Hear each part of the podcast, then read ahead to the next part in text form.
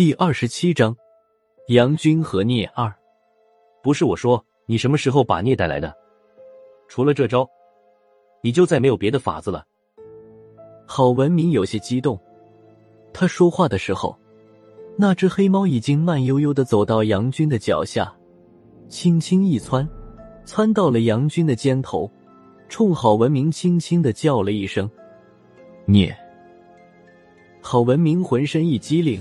差点又坐到雪地上，杨军抬手在黑猫段子一样的毛皮上抚摸了几下，之后才对郝文明说道：“前面还有两个，好像是和黄然一起的那两个人，看不看随你，我把他们弄醒。”说着，杨军又抓了一把雪，走到我身边，和刚才一样，他将雪水灌进我的嘴里，这冰冷的雪水好像有灵性一样。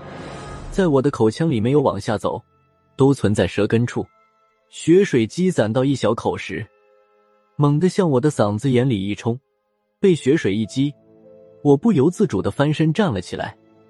我起来之后，杨军又将孙胖子、破军和阮良三个人也陆续救醒。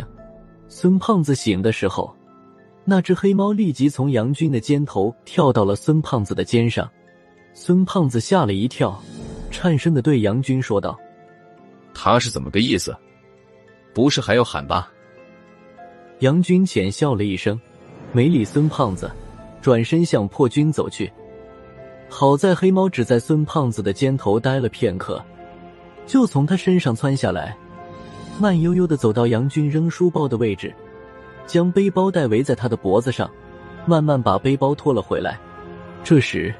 破军和阮良也已经恢复了正常，郝文明则一手一个将松树下面的两个人拖了回来，扔在我们的面前。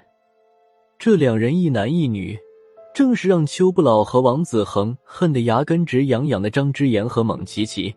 他俩睁大了眼睛，有些惊恐的看着我们这几个人。郝文明对他俩的兴趣并不大，将这一男一女扔到地上之后，就蹲到了黄然身前。他解开黄然的外衣，露出了里面的鳞甲是防弹衣。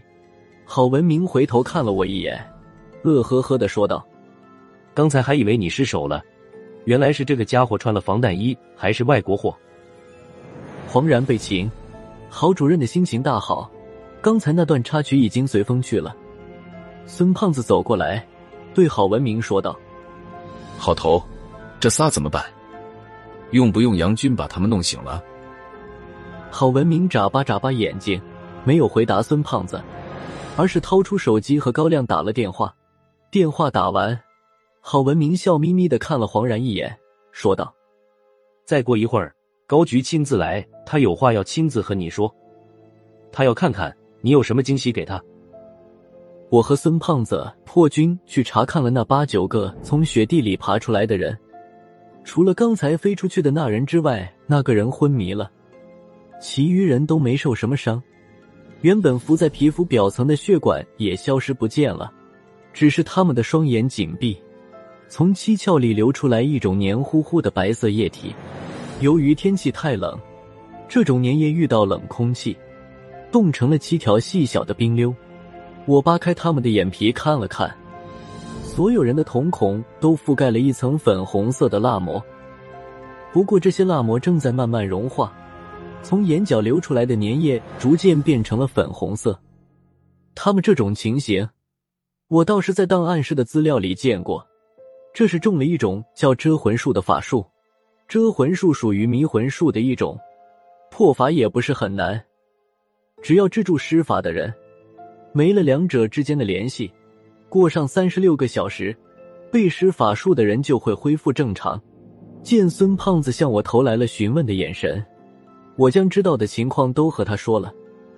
阮良看着自己的战友成了这副样子，忍不住向我们问道：“他们这是怎么了？还有就没救？”这样的问题只能由孙胖子回答了。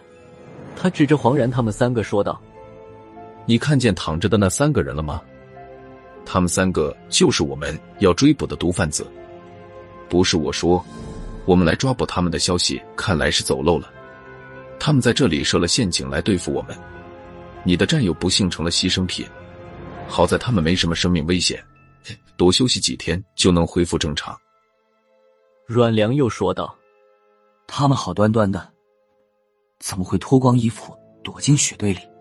孙胖子翻着白眼想了一会儿，说道：“从现在的证据来看，你的战友们应该是被人下毒了。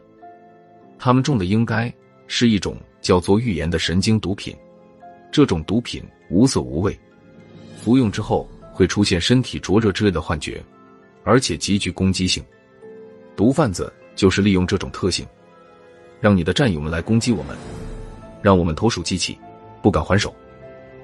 阮良还想再问几句，孙胖子实在编不出来了，只能以机密不方便透露为由，将阮良的话挡了回去。